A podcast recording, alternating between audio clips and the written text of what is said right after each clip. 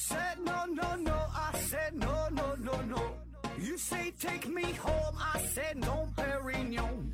You said no, no, no, I said no, no, no, no. No, no, no, no.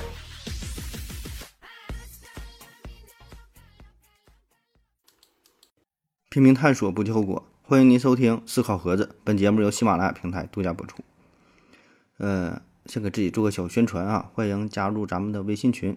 入群方式是先加我的私人微信“思考盒子”的全拼啊，我的微信号是“思考盒子”的全拼，思思考考和和子子，注意平翘舌发音。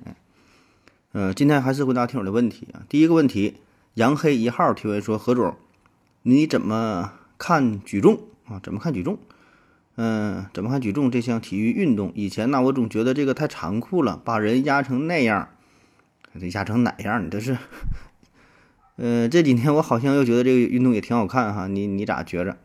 刘景回复说，呃，运动竞技啊，大多挑战人类的极限。呃，说这个举重比赛这个项目啊，这之前是奥运会嘛，是吧？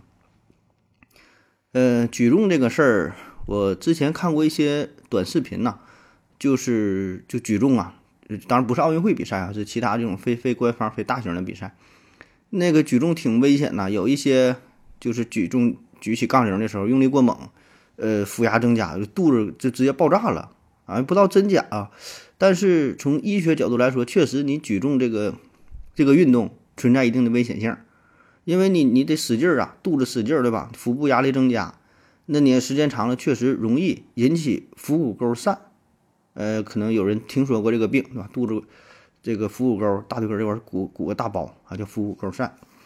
那就像刘景回复说的，刚才回答说这个所有的体育项目、各种比赛都是在对人体的极限进行挑战，对吧？不管是跑啊、蹦啊、跳啊、啊举重啊这些。对吧？都是挑战，所以只要上升到竞技体育，那每个项目，你看这些运动员吧，多多少少都会带有伤病，他不可能没有不受伤的，很少，几乎没有。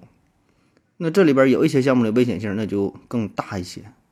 那这种危险性哈，包括很多方面，一个呢就是，呃，比赛过程中出现的，对吧？对抗性的，有一些呢是平时训练的时候。日积月累，逐渐累积下来的，啊，有一些呢是这二者兼有之，对吧？像你说足球、篮球比赛，那对抗的、骨折的，经常也有，对吧？你平时运动这种锻炼的也会有，这些对人体的伤害都挺大的啊，而且有很多这种后遗症，啊，就是你看他比赛的时候，呃，夺冠的时候风光无限，但是这个都是以自己身体作为代价。你像郎平，对吧？郎指导，呃，原来是女排运动员，现在是教练，啊，现在已经就不是教练，对吧？之之前是这个教练，那那你说这确实挺风光的，然后也是取得了很多的荣耀，对吧？确实也很牛，但他也是做了髋关节置换的手术，对吧？那很多运动员，呃，半月板损伤、骨折、跟腱炎，这个，呃，韧带撕裂的、肌肉拉伤的，太多太多了，反正。就回到你这个问题啊，你说看这些比赛啊，这个怎么看？有什么想法？呃，你问之前吧，我确实也没想，没没没过多的考虑过这个问题啊。嗯，但是你这一问了之后吧，我就想一想，确实觉得挺挺残忍的啊。嗯，你说有一些比赛可能还好，就是小伙子锻炼的身体棒棒的，对吧？看这个身材也挺好。比如有一些这个体操啊，嗯，像那个蹦床。啊，花样滑冰，对吧？你看这些身材挺健美，挺好。呃，当然这些也是表面好，对吧？身体它有一些伤伤痛，但起码说看起来还是挺美的。那有一些比赛，就像你说这个举重，还有这个铁饼、铅球，什么什么链球，对吧？你这种你说，就特别女生练这种比赛之后，确实也是为国争光啊，这个夺得名次，很荣耀，很感动啊，也得到了很多的赞美。对吧？咱确实很很钦佩啊，就不管那个得没得奖牌吧，都挺钦佩，对吧？他也付出了努力，对吧？但是你说比赛过后呢？啊，甚至说退役之后呢？啊，而且可能我也是外行哈，反正我是确实没看出来，就我刚才说这种，你说这这个有有什么美的啊？什么体育之美、健康之美啊？你看不到。有很多你说退役之后也没有什么其他的手艺，可能生活也不好，然后身体呢也是照垮了啊。那毕竟咱说哈，体育目的是啥？强身健体，对吧？就锻炼身体，这保证是好事儿，这也是体育的最主要的目的，对吧？咱也是想追求人类的极限，想突破这个极限，这些都是好事儿啊，也是我们追求的。但是，真是在这种竞技比赛当中，以透支自己身体作为代价，甚至以自己这个安全健康作为代价，反正我觉得这个事儿还是挺值得深思的啊。像有一些体育项目，是不是就可以咱就咱就不比了？是吧？就是反正瞎想啊，不知道对不对啊？下一个问题啊，嗯，何老师，我在暖气上放了一瓶水，我想增加暖气的面积。呃，我在想，暖气的面积是固定的，再放上一瓶水啊，就会加热哈，也会增加暖气的散热面积。虽然这水呢不咋热啊，但也是散热呀，理论上会增加更多的水，就增加了更多的散热面积，会不会使屋子内的温度也升高？嗯。想法是挺好，但我感觉这个就是你说这个事儿，这里边会涉及到很多因素、很多细节上的东西。就比如说你放的这个水，对吧？你本身你放这个水，它也会吸收一部分热量。本来这一部分热量可以散发到屋子当中，然后现在被你这个水给吸收了。那咱假设一下，你放了一个特别特别大的一瓶水，水的温度也很低，那最终的结果，我觉得可能还不如原来温度高了，完热量都被水吸走了。下一个问题，刘景不要回复了啊！提问说：何子老师啊，我的最高学历是初一，只上了呃半学期啊，这个物理课本也就翻了几页啊，是不是你听众里学历最低的啊？这真不是哈，好几个小学生水平的。嗯，我整天上网，喜欢看这些量子物理呀、前沿科技。虽然云里雾里的啊，也跟打了鸡血一样亢奋啊！每次看到人类科技一点点的突破，人类探测器又捕捉到了遥远星体的信息，呃，甚至会感动的，呃，眼眶湿润啊。那我这种网上学的更近似于八卦的知识啊，和课本里学的的差距有多大？歌者四 A 回复说，其实差距不大啊。如果你把查阅的内容换成文献，特别是比较权威的文献啊（括弧）。Cell、Nature、Science 等及其子刊啊，就相当于半个研究生了。另一半是呃研究和撰写论文啊。说这个嗯学历不是特别高，然后说自己在网上喜欢看这些内容哈，这里边有真有假是吧？然后说这个跟课本学的有这个差距有多大啊？我觉得这个差距吧，这两个没有什么可比性哈，因为。呃，就是它没有什么太大联系，这完全属于两类的内容。就是你在网上看到的这些内容，书本上几乎也没讲，或者说涉及的东西啊并不多。啊，书本的内容呢，它都是经过沉淀下来的，有很多很新的东西，书本上书本上它也没有。啊，就是说，你看的是一部分，书上讲的是一部分。就咱说真正你。什么上过初中、上大学、毕业怎么地呀？他他也不一定知道这个网络上的这些东西，他完全是两码回事儿啊。当然，网上的东西也有好也有坏，对吧？这里边有一些呢是网友意淫的东西，胡编乱造的东西也都有啊，也有一些最新的研究成果也都有啊，就良莠不齐啊，鱼龙混杂。反正换句话说吧，就是即使你不是初一，呃，上学期你就肄业了啊，你高中毕业、大学毕业、研究生毕业啊、博士后毕业。如果你不是专门学这些东西的话，那么跟你现在这个状态没有什么太大区别啊。就是我指的是，呃，就是呃，针对于看网上的这些内容来说，就是大伙儿谁也不懂，对吧？都是云里雾里，都是看个热闹。这玩意儿专业性太强了，确实很多信息都没法分辨，好比说你是学习什么，学习嗯数学的数学专业啊，什么数学什么这方面什么博士毕业了。那你遇到了一个物理学的一个前沿的问题，你也不懂啊，你也不知道这玩意儿真假。遇到一个化学什么新材料的问题，那你也你也不懂啊。所以这个学历这个，嗯，也不是判断着一个人知识水平的一个依据，对吧？当然它是依据的一方面，但不是唯一的依据，也不是最重要的依据。啊，想学习学习的方式也有很多啊，不就这个文凭，这个也不用看的特别重吧。下一个问题啊，这这这秋秋秋日日啊，听闻说，现在的翻译技术这么发达，真的有必要强制学生学英语吗？是不是应该降低英语在高考和研究生考试和各类考试中的权重？嗯，夜空闪烁，风儿吹过，回复说发达但不普及，而且呢也不太发达。说现在国家领导人出去也是用人来翻译啊，嗯，这这两码事儿哈。这发达确实是比以前发达，但是国外国家领导人出去带翻译，把这个场面上比较好看啊。你这这咱就这么说，你说欧洲那些领导人他他说话他基本他都他都能听得懂。对吧？那很多领导人这个外语水平都很高，那为啥配个翻译有面儿？对吧？你你你你必须得这么翻译一下，场面好看，要不然的话就它不好啊。然后再说学习英语这个事儿啊，学英语这个事儿，你要按我的想法吧，就根本没有必要学啊。我这个想法可能比较极端啊，就是根本就没有必要开设英语这个过程这个课程，就学校你就你就没有用，你就英语你就别学了，还考什么试学什么英语啊？但我不是说英语没有用，也不是说学习英语没有用啊，我只是说在学校当中开设这门课程没有用，这是两回两股事儿啊。就是，嗯，你想学英语，对于有需要的人，自然他就会去学。你学校学的那些东西他也不够，对吧？你要是不想学的人，你让他在学校去学，考试他可能也能考过，但有用吗？也没有用。就像很多人啊，小学毕业、初中、高中、大学，一直都在学英语，学多少年，十多年了吧？最后呢，可能也会考了这个四六级，吭哧瘪肚、费劲巴力的啊，过个四级，过个六级，那最终你能用上吗？你也用不上啊，可能会简单说两句儿，看到几个单词也认识，但是用的这个概率、这个效率哈，这是极低的，你得到的东西和你付出的这个、这个这些啊，完全是不成正比的。你可能偶尔说中国人说两句这个英语能听懂，你跟外国人说话你都听不懂。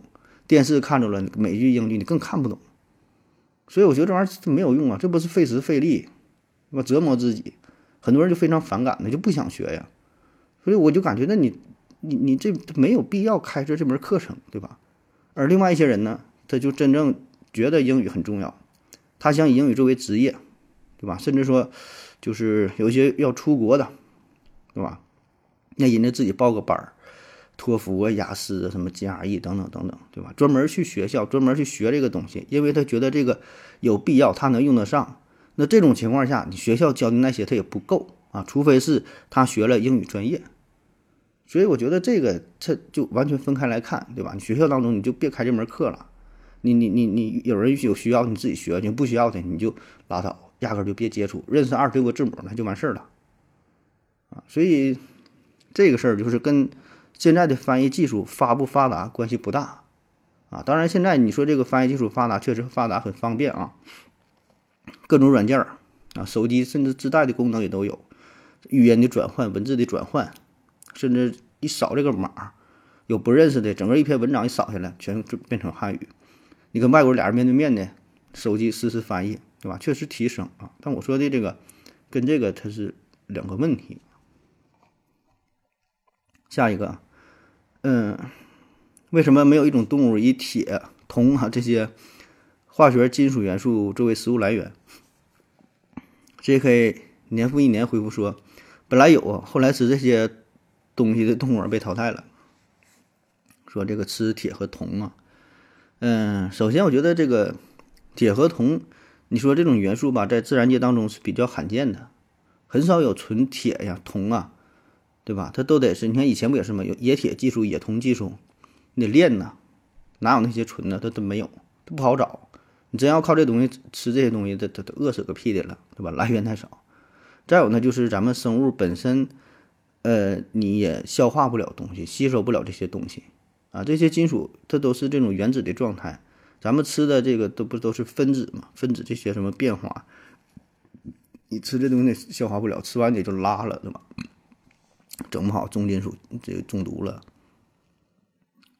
下一个问题，VYCBP 提问说：何老师啊，今天负七度，零下七度，我妈说不穿秋裤会冻坏了，冻坏了，这是中医的说法还是西医的说法？能不能从西医的角度解释一下风湿为什么下雨的时候会腿疼啊？谢谢。嗯，冻坏这个说法，我感觉这也不分中医西中医西医，对吧？它都会冻坏呀。这这玩意儿天一冷，它保证得冻坏呀。这这反正西医当中保证是有冻伤这个说法，中医有没有其他什么词儿？它保证有这个冻坏，对吧？你这玩意儿奔理儿想吧，它冷保证冻坏呀。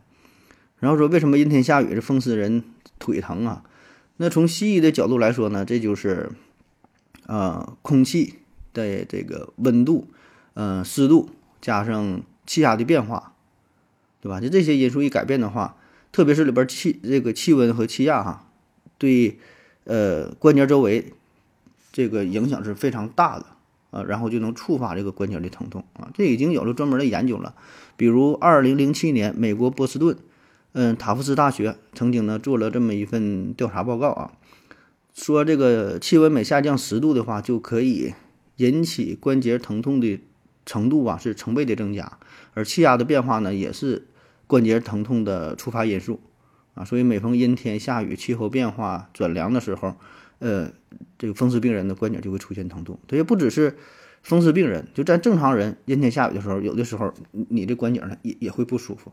啊，同样的道理，就是这个空气当中温度、湿度、气压的这些因素变化。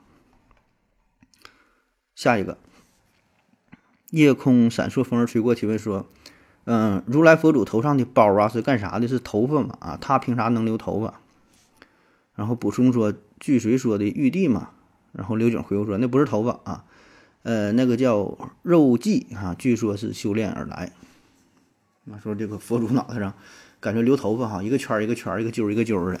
咱就看电视啊看这个电影当中，都有这这如来这个形象很经典，是吧？那其他一些佛祖的造型也是如此，脑袋上跟那个烫卷似的，整的跟那个喜羊羊似的啊。呃，特别是《西游记》当中，这个如来佛的形象非常的深刻啊。嗯，那刘景他已经回复了，说这不是头发，这叫肉髻。你看，真有懂行的啊。嗯，髻肉就是吃的那个肉啊。髻呢，髻其实就是头发的意思啊，专门指这种头顶或者是脑后盘的这个头发啊，发髻嘛啊，这个字儿。那肉髻那就不是头发了，对吧？是肉做的头发啊，肉髻，呃，指的是呢头顶或者是盘在脑后的啊这种这种专门的，呃，佛祖的这个形象，这叫肉髻啊。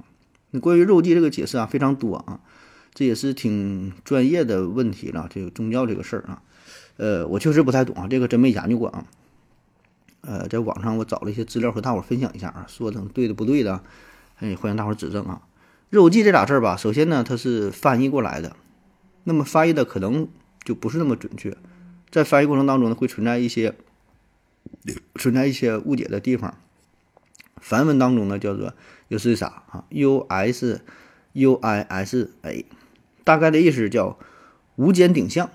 无间顶相啊，这啥意思我也不知道啊，反正就是相当于说，按他的翻译说是彻底打开了轮回，证明开启了天眼啊，所以呢，这并不是咱们理解的说脑袋上长得像一坨肉啊，像头发这种啊，跟这个完全是两码事儿啊。这个这个形象这个造型是比较肤浅的，大伙儿能够看懂的。实际上它是代表了就是真正的开悟，达到了一种状态，哎，佛祖的状态。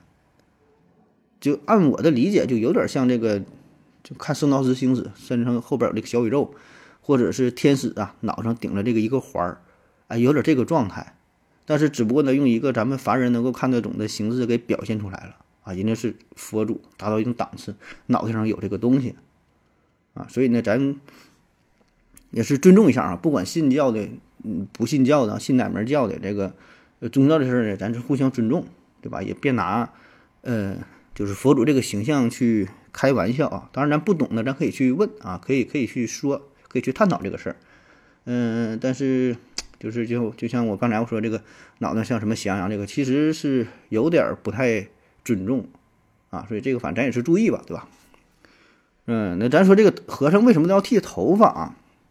那和尚都是剃头发啊，最开始那是不用剃头发的，这个释迦牟尼佛那一生他。他开始他就没没剃头发，他是把头发扎起来，扎起来头发，这个是为了，呃，致敬他的师傅燃灯古佛，跟他的师傅学习，让他师傅是燃灯古佛，燃灯古佛呢扎头发，所以呢释迦牟尼也扎头发，大伙儿都这么学，啊，别人呢跟释迦牟尼学也这么扎头发，但是你扎头发的吧，你天天扎头发、捯饬头发、收拾，很浪费时间，嗯，后来就改了。释迦牟尼说：“你也别跟我学了，我也不扎头发了，咱干脆把把头发都剃掉，又省时又省力又卫生。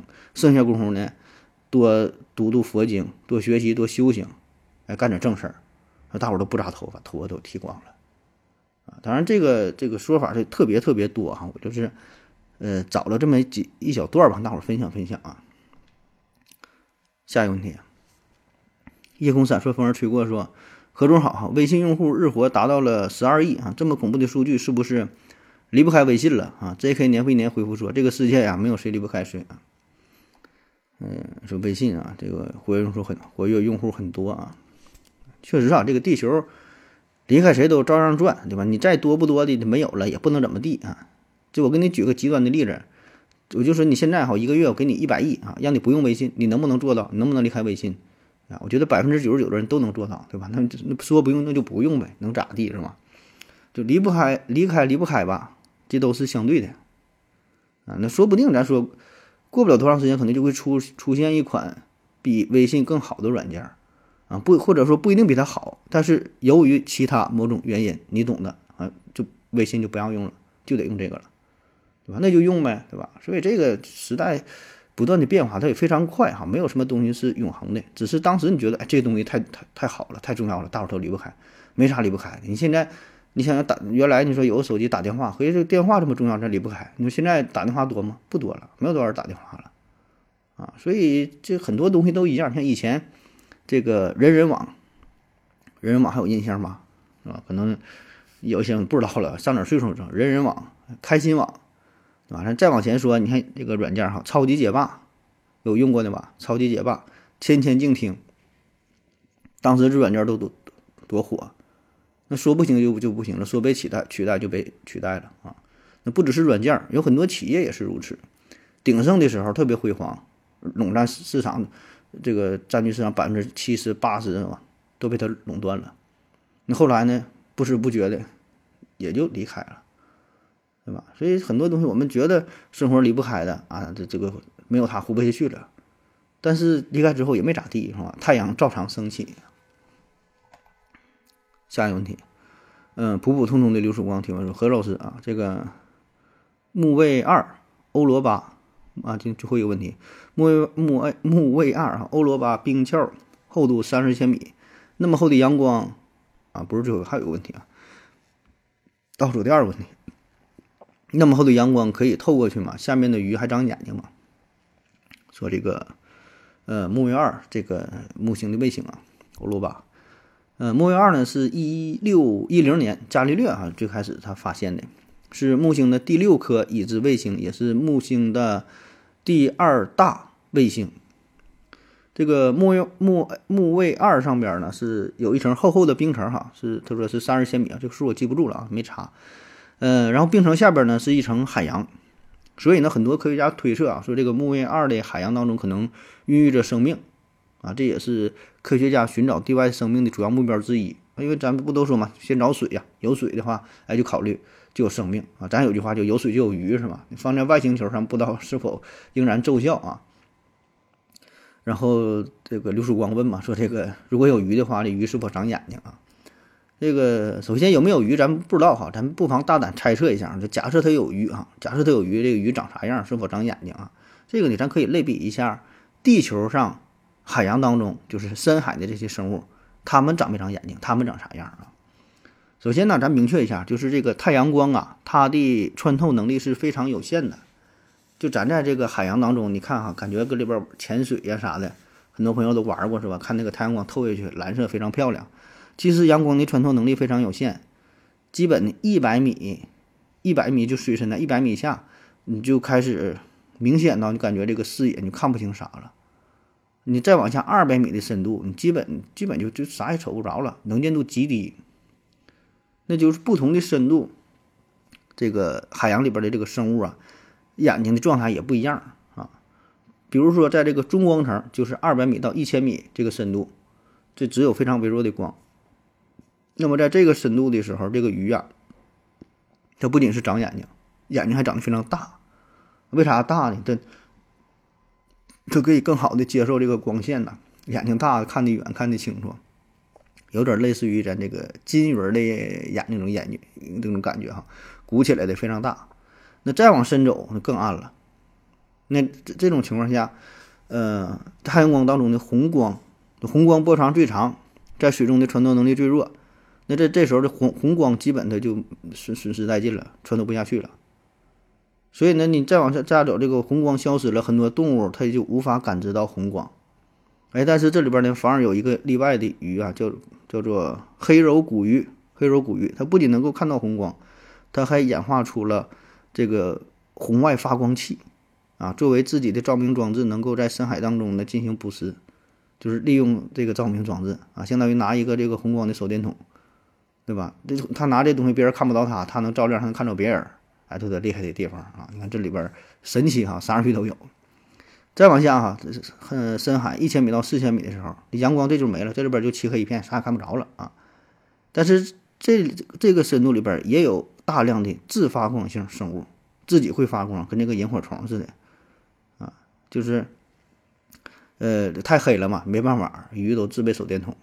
所以你看啊，这这既然有发光的生物，哎，那这里边生物呢，它就自然眼睛还是有用的啊，也是啊，眼睛挺大啊，有的甚至说甚至说是自带进化的，自带像是戴个眼镜像四眼的结构啊。有一种鱼叫做望远东缸鱼，望远呐，望远镜这俩字儿，自己戴望远镜一样，眼睛的灵敏度是非常高啊，能够在黑暗当中保持很好的视觉效果啊，因为啥样鱼都有。再往下啊，四千米以下就深渊级别了。那这里边这个水就温度非常低，水压非常大，啊，环境就比较恶劣，生物多样性也非常少，呃，不太多了哈，基本都不在这待着，玩意儿有点太深了，太深了。那这里边如果有生物的话呢，生物眼睛基本就是非常非常小，呃，功能也退化了，呃，就看不着啥了啊。那刚才你说这个土卫二的冰层里边，木木卫二的冰层里边，这个海洋生物啊。如果有鱼的话，长啥样哈？这还真不好说啊。我觉得就两个极端吧，一个是眼睛长得特别大，对吧？另外一种眼眼睛长得特别小，退化没了，然后用其他的方式感知周围的环境啊，这个不好说啊。那好了，最后一个问题了啊，还是普普通通的流曙光啊。提问说，嗯，土星的六边形啊，挺好看哈，是不是人为的？什么样的自然现象可以导致六边形？说这个土星上面有个六边形结构啊，这个六边形这个事儿吧，其实在自然界当中是比较常见的，就是没有人为干预的情况下，也有很多自然存在的六边形结构。最典型的，比如说雪花，对吧？咱都知道雪花形状，雪花是这个六边形或者是六角形。再比如呢，这个蜂巢啊，再比如这个一些昆虫的复眼。眼睛啊，复眼排列的结构，很多眼睛啊，还有这个肥皂泡，你看肥皂泡有的就很多肥皂泡，然后堆在一起，互相挤压，也是六角形结构。还有我初中时候同桌，他脸呢也是六角形、六边形，脸非常大，六边形。所以你看大自然它它真是挺偏爱这种六角形、六边形啊。嗯，那说土星上的这个六边形。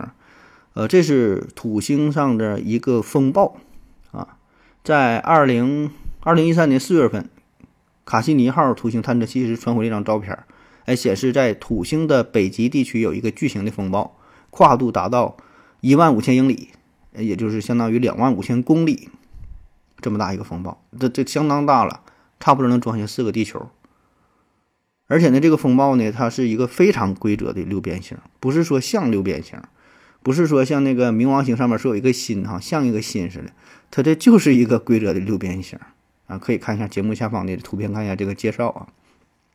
那这个就跟咱们地球上不太一样了，咱咱咱地球上咱也有风暴，对吧？大大小小的，那咱的风暴呢是圆形啊，非常规则的圆形。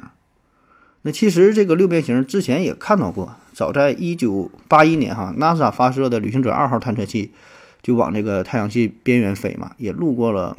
呃，土星当时也拍了这个照片，也看到了有一个六边形的风暴，但是也没是没太特别注意哈，因为他也他这个任务也不是专门探测土星的，就就飞走了。这回卡西尼号探测器呢是专门就专门探测这个土星和土星的卫星嘛，来拍这照片，拍的非常清晰，也传回来很多张，图形北极有这个六边形风暴这个事儿，就研究。他说为啥有这个六边形呢？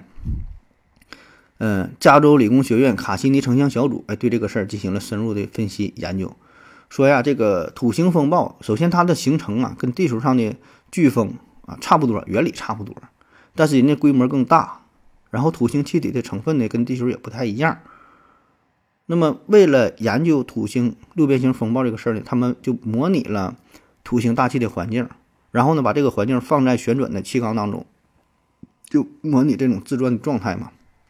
然后看看是否能够制造出这种流体模型，哎，结果呢，随着这个自转速度的改变，气缸当中的上层气流就会出现不同的模样，不都是圆形，也不都是六边形，很多很多形状，就是你这个旋转的速度不一样嘛，这个流体的形态呢也不一样。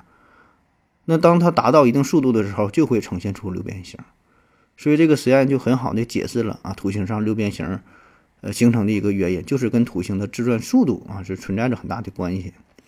那在二零一九年啊，也有科学家再次用这个计算机进行模拟啊，是进行了一个长达一个月的实验，呃，也是啊，试图还原土星六边形背后的物理现象。那根据他们的研究呢，说土星内部的大气流动在环绕行星北极附近产生了大大小小的涡旋漩涡啊。巧合的是，一个在赤道上方大约六十度纬度的强水平急流，对六边形边缘的漩涡疯狂的挤压和限制，进而呢就导致了土星北极的六边形风暴结构。那好，你就当听懂了吧哈。感谢你各位的收听，谢谢大家，再见。感谢您的聆听。如果您也想提问的话，请在喜马拉雅平台搜索“西西弗斯 FM”。在最新一期的节目下方留言即可，欢迎您的参与，我在这里等你哦。